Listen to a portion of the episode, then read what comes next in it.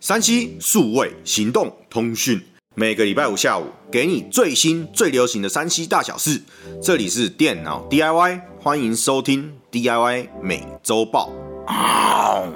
Hello，大家好，哇，今天真的是超级无敌冷的啦，要小心保暖哦。好啦，那本周又有什么山西大小事呢？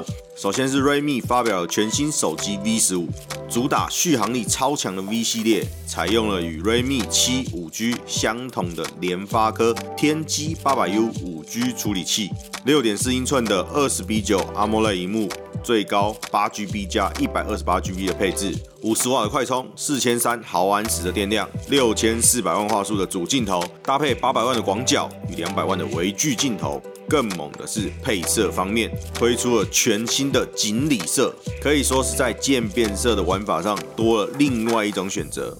目前在台贩售时间未定哦。接着是华硕的笔电 Acer ZenBook 十四 Ultra Light，终于在台湾上市哦。镁合金的机身，仅仅只有九百九十五克的重量，让携带上更为方便。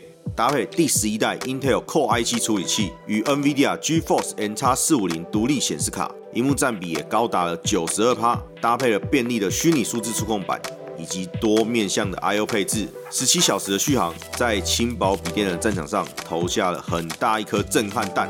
在台售价五万四千九百块，有兴趣的朋友即日起就可以在各大通路购买哦。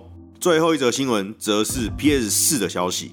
自从 PS 五发布以来，PS 四的市场慢慢的就会被压缩，因此日本率先宣布了 PS Pro 以及 PS 四较早的机种都准备停产啦。目前还可以买到的是 PS 四的基本款，因此在 PS 五还大缺货的情况下，却又买不到效能还不错的 PS Pro，对于玩家来说可以说是非常难过的消息。不过这也是为了加速 PS 五的产量，因此还在观望的朋友们。就稍微再等等啦。好啦，以上就是本周的 DIY 每周报。我们在 YouTube 以及 Podcast 同步上架哦。没办法看影片的朋友们，也可以听听 Podcast，跟我们一起聊聊每周山西的大小事哦。最后麻烦按赞、订阅、分享，感谢你们的支持。我是电脑 DIY Kevin，我们下周见，拜拜。